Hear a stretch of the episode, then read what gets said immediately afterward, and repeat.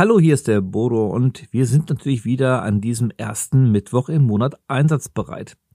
Immer mehr Kolleginnen und Kollegen melden sich bei Thomas und mir und wollen mitmachen oder haben Themen und das freut uns natürlich, weil wir ein richtiger Mitmachkanal sind. Und so geht's in unserer heutigen Ausgabe nach Harburg und was die neue Stimme dort für Themen vorbereitet hat, das erzählt sie euch am besten selber. Einsatzbereit. Der Podcast der Polizei Niedersachsen. Sie haben das Recht zuzuhören. Hallo und herzlich willkommen zu einer neuen Folge von Einsatzbereit, dem Podcast der Polizei Niedersachsen. Heute mit einer neuen Stimme am Mikrofon. Mein Name ist Jan, ich bin Polizeisprecher in der Polizeiinspektion Harburg. Das liegt in der wunderschönen Polizeidirektion Lüneburg am nordöstlichen Rand von Niedersachsen. Und wir wollen uns an dieser Reihe sehr gerne beteiligen, um euch weitere interessante Einblicke in die bunte Landschaft der Polizei Niedersachsen zu liefern. Und mein erster Gast ist heute Dirk Poppinger, der Verkehrssicherheitsberater der Polizeiinspektion im Landkreis Harburg. Herzlich willkommen, Dirk. Ja, vielen Dank, Jan. Ich bin gerne gekommen. Das freut mich. Also wir haben ja uns vorgenommen, mal so ein bisschen Blicke hinter die Kulissen zu ermöglichen und zu sagen, was verbirgt sich eigentlich hinter der einen oder anderen Funktion? Was ist da so die Aufgabe und äh, was sind das für Menschen, die diese Jobs hier ausfüllen? Dirk, seit wann bist du bei der Polizei und was hast du so für Stationen durchlaufen, bis du zu deiner jetzigen Tätigkeit gekommen bist? Angefangen habe ich 1982 im Alter von 17 Jahren bei der Polizei und habe meine Ausbildung in Oldenburg in Oldenburg absolviert. Ich habe angefangen als Polizeihauptwachtmeister Anwärter, A6 mit Sternchen von der Besoldung her. Äh, die Ausbildung dauerte zweieinhalb Jahre. Alles in Oldenburg. Das war eine schöne Zeit. Und dann bist du nach Winsen versetzt worden von der Bereitschaftspolizei aus in den damals Einsatz- und Streifendienst. Ja, direkt nach der Ausbildung äh, war ich ein Jahr in der Einsatzhundertschaft in Oldenburg, in der neunten Einsatzhundertschaft, äh, habe also ein Jahr Bepo dort absolviert und dann am 1.4.86 hieß es dann äh, auf meinen Wunsch hin in die Polizeidirektion Lüneburg versetzt zu werden. Äh, deine Dienststelle ist in Zukunft das Polizeirevier damals noch, heute Kommissariat Winsen-Luhe. Das war ja dann Mitte der 80er, also durchaus schon ein paar Jährchen zurück. Wie war die Zeit damals so im Streifendienst? Sehr schön. Sehr schön, weil familiär. In der Schicht, das war so eine kleine Familie. Man ist ja tatsächlich mit dem Streifenpartner, oftmals gab's da Streifenpartner. Äh, Frauen hatten wir noch nicht bei der Polizei, zumindest nicht in Winsen. Die kamen erst nach und nach in den Einsatz- und Streifendienst. Äh, man hatte seinen festen Streifenpartner und mit dem hat man mehr Zeit verbracht als mit der Partnerin zu Hause. Hm. Automatisch 40 Stunden die Woche. Ja. Und sicherlich auch äh, in dem, was man täglich an Einsatzszenarien so hat, deutlich anders, als es heute ist, oder? Das kann ich gar nicht so genau beurteilen, weil ich ja schon lange Jahre nicht mehr im Einsatz- und Streifendienst bin. Ich glaube, dass der Einsatz- und Streifendienst heute ein anderer ist, sicherlich noch mit den grundsätzlichen Kernaufgaben, die wir auch damals hatten. Aber so wurde zum Beispiel damals kein Pkw-Aufbruch von der Schutzpolizei aufgenommen, weil das war Kripo-Sache. Äh, das hat sich ja doch deutlich gewandelt. Aber grundsätzlich ist es so, dass diese Zeit sehr prägend war, weil man eben mit den äh, Kollegen im Streifendienst äh, alle möglichen Situationen durchlebt hat und auch immer wieder aus jeder Situation für die Zukunft gelernt hat. Diese Erfahrungen haben geholfen, äh, Einsätze ähnlicher Art dann in der Folge auch besser oder anders zu handeln. Ja, und die Erfahrung ist ja auch aus dem Streifendienst, man wird mit allem konfrontiert. Man ja. ist rund um die Uhr im Dienst. Die gesamte und alles Palette, kann einen erwischen. Die gesamte Palette der, der polizeilichen Ereignisse treffen den ESD, den Einsatz- und Streifendienst, ja. Und wie ging es dann für dich weiter? Ja, dann äh, fand ein halbes Jahr ein Qualifizierungslehrgang, der sogenannte ALGD, statt. Äh, den habe ich in Lüchow gemacht und war dann im gehobenen Dienst, wo ich auch heute ja noch bin. Und äh, danach war ich dann drei Jahre lang als Kontaktbereichsbeamter in Winsen und da in der Citywache in der Innenstadt oftmals anzutreffen. Die Citywache, das ist sozusagen ein Außenposten des Polizeikommissariats direkt in der Fußgängerzone der Kreisstadt, um dort einfach für die Bürgerinnen und Bürger noch näher ansprechbar zu sein. Genau, ein kleines Büro mit zwei Räumen. Äh, dort ist man direkt für den Bürger im Innenstadtbereich in der Fußgängerzone erreichbar. Zu verschiedenen Tageszeiten, überwiegend tagsüber ist die Citywache besetzt und sie wird auch sehr gut vom Bürger genutzt, um Kontakt mit der Polizei aufzunehmen. Mhm. Und äh, jetzt bist du ja Verkehrssicherheitsberater. Seit wann hast du diese Funktion inne und was verbirgt sich so dahinter? Das klingt ja erstmal sehr technisch. Äh, kannst du uns das in ein paar Sätzen erläutern, was da so deine Aufgabe ist? Der Verkehrssicherheitsberater schaut sich die Verkehrsunfallstatistik an und äh, versucht da die Schwerpunkte für seine künftige Arbeit herauszulesen und ähm, auf das Verhalten der Verkehrsteilnehmer dahingehend einzuwirken, dass möglichst weniger schwere Verkehrsunfälle sich ereignen. Ähm, wir haben verschiedene Zielgruppen im Bereich der Personen, also Altersgruppen. Wir haben aber auch verschiedene Verkehrsarten, die besonders gefahrenträchtig sind, wie zum Beispiel Motorradfahrer oder Lkw-Fahrer. Und äh, zusätzlich kommen eben noch technische Voraussetzungen, die hier und da Unfälle begünstigen bzw. auch verhindern können. Das klingt ja auf jeden Fall nach einem erstrebenswerten Ziel, aber klingt natürlich auch sehr abstrakt. Wie, wie kann man das denn schaffen, auf diese verschiedenen von dir angesprochenen Gruppen überhaupt so einzuwirken, dass möglichst weniger Unfälle passieren? Ja, man muss versuchen, die Themen interessant zu gestalten, um so letztendlich die Aufmerksamkeit der Zielgruppen zu erreichen. Ähm, das gelingt nicht immer unbedingt über soziale Medien oder Zeitungsartikel, sondern man muss sich dann schon mal in Persona einbringen und versuchen durch persönliche Kontakte dann die Zielgruppen zu erreichen. Das gelingt insbesondere an Schulen grundsätzlich gut, weil man da eben eine entsprechend große Personengruppe dieser Zielgruppe dann auch vor sich hat. Ja, das äh, kennt man natürlich selber aus der eigenen Kindheit, dass die Polizei in die Schule kommt und äh, Verkehrsunterrichte abhält oder mal die Fahrradprüfung macht. Aber ihr seid auch ähm, stark involviert, wenn es darum geht, die Schülerlotsen beispielsweise auszubilden und dafür zu sorgen, dass diese Dienste auf den Schulwegen möglichst flächendeckend stattfinden. Ja, was leider immer weniger wird. Äh, das Ehrenamt insgesamt ist ja nicht mehr so beliebt, wie es diesen Mal war und auch die Schülerlotsenzahlen sind leider nicht mehr so wie vor 10 oder 20 Jahren. Wir versuchen an besonders kritischen Stellen Schülerlotsen von äh, anliegenden weiterführenden Schulen zu rekrutieren, zusammen mit der Schule natürlich. Die Verkehrswacht ist ein ganz wichtiger Partner bei unserer Arbeit, weil sie sorgt für die materielle Ausstattung der Schülerlotsen. Die werden bestückt mit Warnjacken, mit Kellen. Ähm, die Verkehrswacht übergibt dann auch mal ein Dankeschön für besonders bewährte Schülerlotsen. Aber das alles äh, führt nicht dazu, dass uns unbedingt die Bude eingerannt wird. Mhm.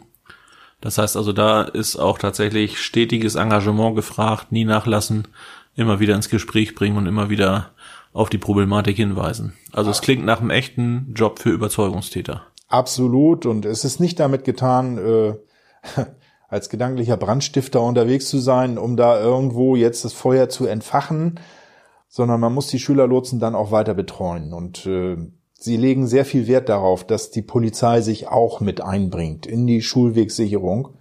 Und das kann nicht nur an der einzelnen Person, zum Beispiel des Verkehrssicherheitsberaters oder den Kontaktbeamten dann hängen, sondern da ist die Polizei in ihrer Gänze gefordert, zumindest was die uniformierte Polizei angeht, dass wir uns dafür die Verkehrssicherheit an den Schulwegen gemeinsam engagieren, Einsatz- und Streifendienst, Kontaktbeamte, Verkehrssicherheitsberater, jeder Polizeibeamte in Uniform letztendlich, weil wir werden schon beobachtet, wie wir uns in der Öffentlichkeit bewegen und was wir da machen.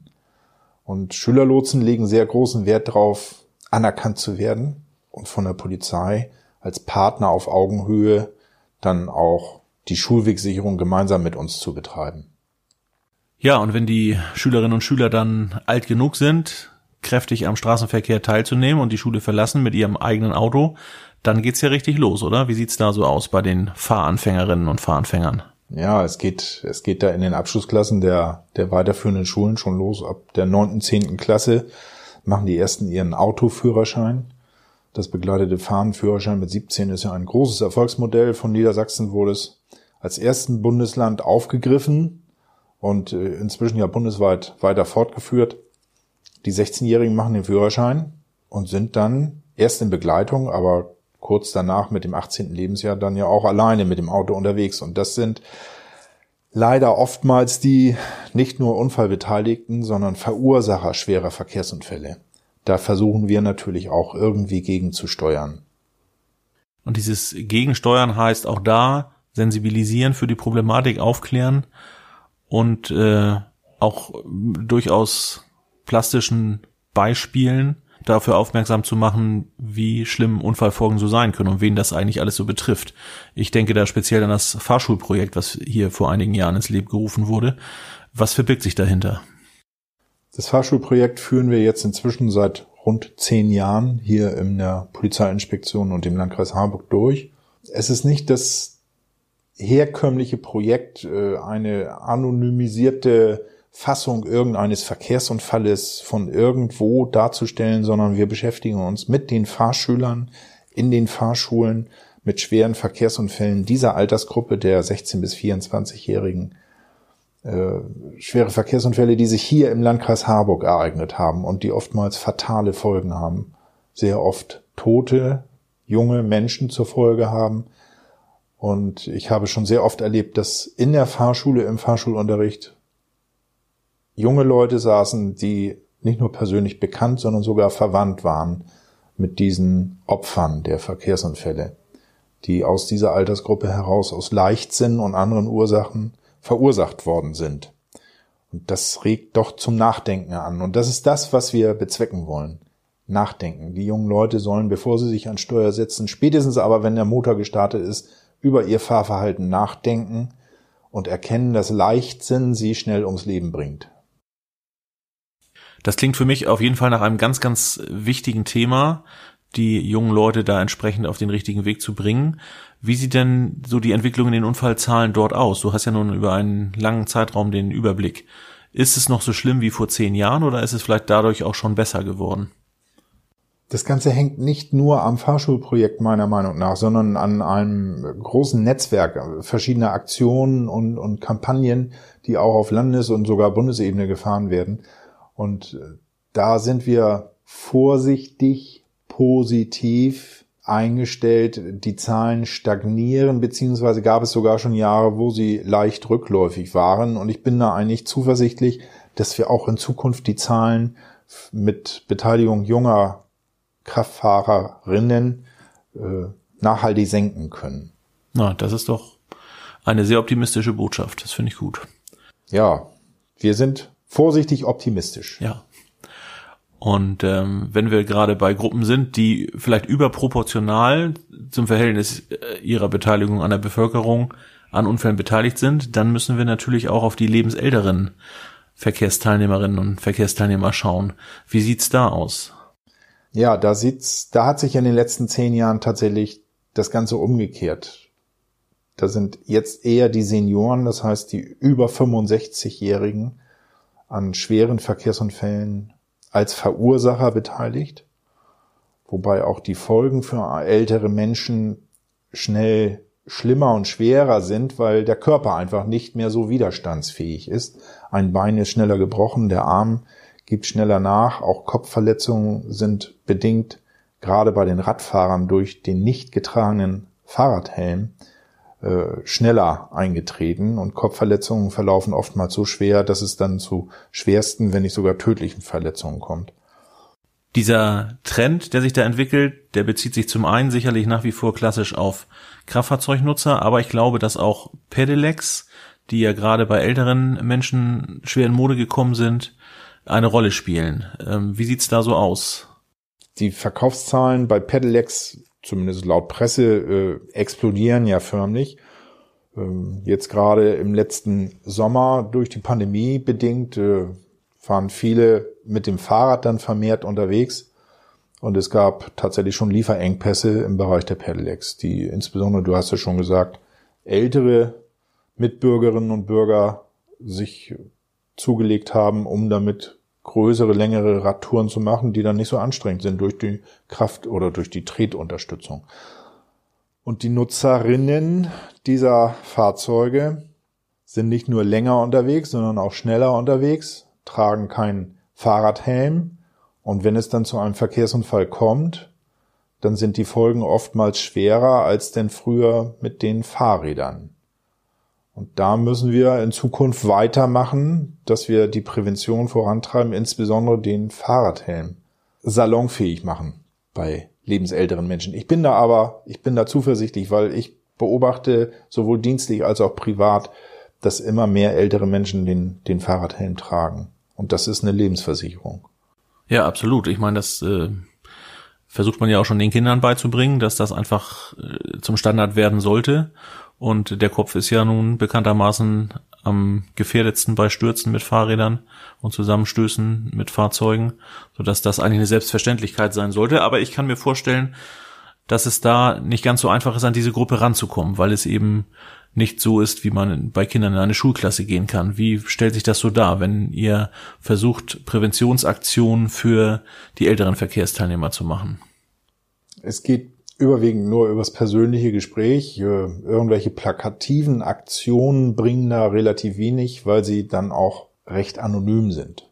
Ältere Menschen haben einen gehörigen Packen an Lebenserfahrung und damit auch irgendwo viel Weisheit erlangt und meinen für sich das Ganze im Griff zu haben. Aber man muss sie dann doch mit, mit wirklich äh, sauberen Argumenten versuchen zu überzeugen. Und wir wollen auch in Zukunft dann in die Praxis mit einschreiten oder eintreten, einsteigen. Äh, in der Form, dass wir also lebensälteren Menschen mal zeigen, zusammen mit anderen Partnern der Verkehrssicherheitsarbeit wie ADFC und Verkehrswacht, in Pedelec-Kursen zum Beispiel, ihnen mal demonstrieren, dass ein Pedelec eben nicht nur schneller ist, sondern auch schwerer und damit auch gefährlicher sein kann. Wenn man denn noch keinen Helm trägt, dann wird es besonders kritisch, wenn es dann zu einem Sturz oder, oder einem Verkehrsunfall kommt. Jetzt haben wir ja über die verschiedenen Altersgruppen der Verkehrsteilnehmer gesprochen, aber was für Themen gibt es noch, die einen VSB so beschäftigen in seinem täglichen Dienstalltag? Jan, glaub mir, so viel Zeit hast du nicht. So viel Zeit haben wir nicht, aber das ich will nur ich beispielhaft kurz erwähnen, wir sind jetzt kurz, äh, wir sind am Ende des Winters kurz äh, vor dem Frühjahr, das beginnt jetzt in wenigen Tagen. Äh, damit einhergehen eines meiner früheren und auch heutigen noch immer Schwerpunktthemen, das sind die Wildunfälle. Es geht jetzt wieder los, dass das Wild in der sich begrünenden Feldmark sein Zuhause sucht. Das heißt, es zieht aus der Deckung des Waldes dann hinaus in die Feldmark und überquert dabei natürlich massenhaft die Straße. Autofahrer sollten jetzt im Frühjahr besonders sensibel sein, wenn sie im ländlichen Bereich unterwegs sind, weil das Wild wechselt jetzt häufig über die Fahrbahnen. Das ist ein Thema. Weiterhin geht's dann demnächst los mit der Feldbestellung durch die Landwirtschaft. Äh, auch hier wird dann an einigen Stellen zumindestens dann äh, nochmal erdreich auf die Fahrbahn mitgetragen. Es sind große landwirtschaftliche Maschinen im Verkehrsraum unterwegs. Die sind nicht so schnell wie ein Auto. Äh, manchmal ist das eine oder andere Teil dann doch etwas schmutzig oder verdreckt. Die Beleuchtungseinrichtungen sind manchmal nicht so deutlich erkennbar. Deshalb Augen auf. Jetzt im Frühjahr, also bis April, Mai wird noch der Acker bestellt und da sind viele Landwirte mit großen Maschinen unterwegs. Und dann geht's los, nicht auf vier, sondern auf zwei Rädern, nämlich die Motorradfahrer starten ins Frühjahr. Und das ist jedes Jahr für uns eine besonders sensible Zeit, weil das Fahrverhalten muss erst geübt werden die Jungen, nicht nur die Jungen, sondern die Motorradfahrer in ihrer Gänze müssen sich erstmal mit ihrer Maschine wieder vertraut machen. Ich glaube, du fährst auch gelegentlich Zweirad. Du weißt es aus eigener Erfahrung. Na klar, wenn man den ganzen Winter oder den Herbst und Winter über nicht auf dem Bock gesessen hat, dann muss man sich erstmal wieder dran gewöhnen. Und ich glaube auch die Verkehrsteilnehmer auf Vierrädern müssen sich wieder dran gewöhnen, dass wieder vermehrt Motorräder unterwegs sind. Schmale Silhouette im Rückspiegel, ähm, und die Beleuchtung hattest du schon angesprochen. Also die Message ist insgesamt wachsam sein, sensibel sein, vorsichtig fahren und vielleicht mal an der einen oder anderen Übersicht, unübersichtlichen Stelle auch mal einen Gang zurückschalten. Augen auf im Straßenverkehr oder so Rücksicht auf die anderen nehmen. Ja. Ganz wichtig. Ja, Dirk, das klingt nach einem sehr abwechslungsreichen Tätigkeitsfeld und die Aufgaben gehen nicht aus. Du hast gesagt, du möchtest das gerne bis zu deiner Pensionierung äh, weitermachen. Was ist dein großes Ziel in deiner Tätigkeit? Kannst du das irgendwie auf einen Punkt bringen, benennen? Ich habe ein ganz bescheidenes Ziel und das ist, dass ich in meiner Dienstzeit einen Verkehrsunfall verhindern möchte. Ich hoffe, dass es mir gelingt und äh, keiner wird dann jemals wissen, wie dieser Verkehrsunfall denn ausgegangen wäre, weil er findet nicht statt. Und das ist mein Ziel, einen Verkehrsunfall zu verhindern. Ich bin da ganz zuversichtlich. Da drücke ich dir und bestimmt auch unsere Hörerinnen und Hörer auf jeden Fall die Daumen, finde das ganz toll und bedanke mich für dieses Gespräch, Dirk. Vielen Dank, Jan. Und das war Einsatzbereit. Der Podcast der Polizei Niedersachsen. Sie haben das Recht zuzuhören.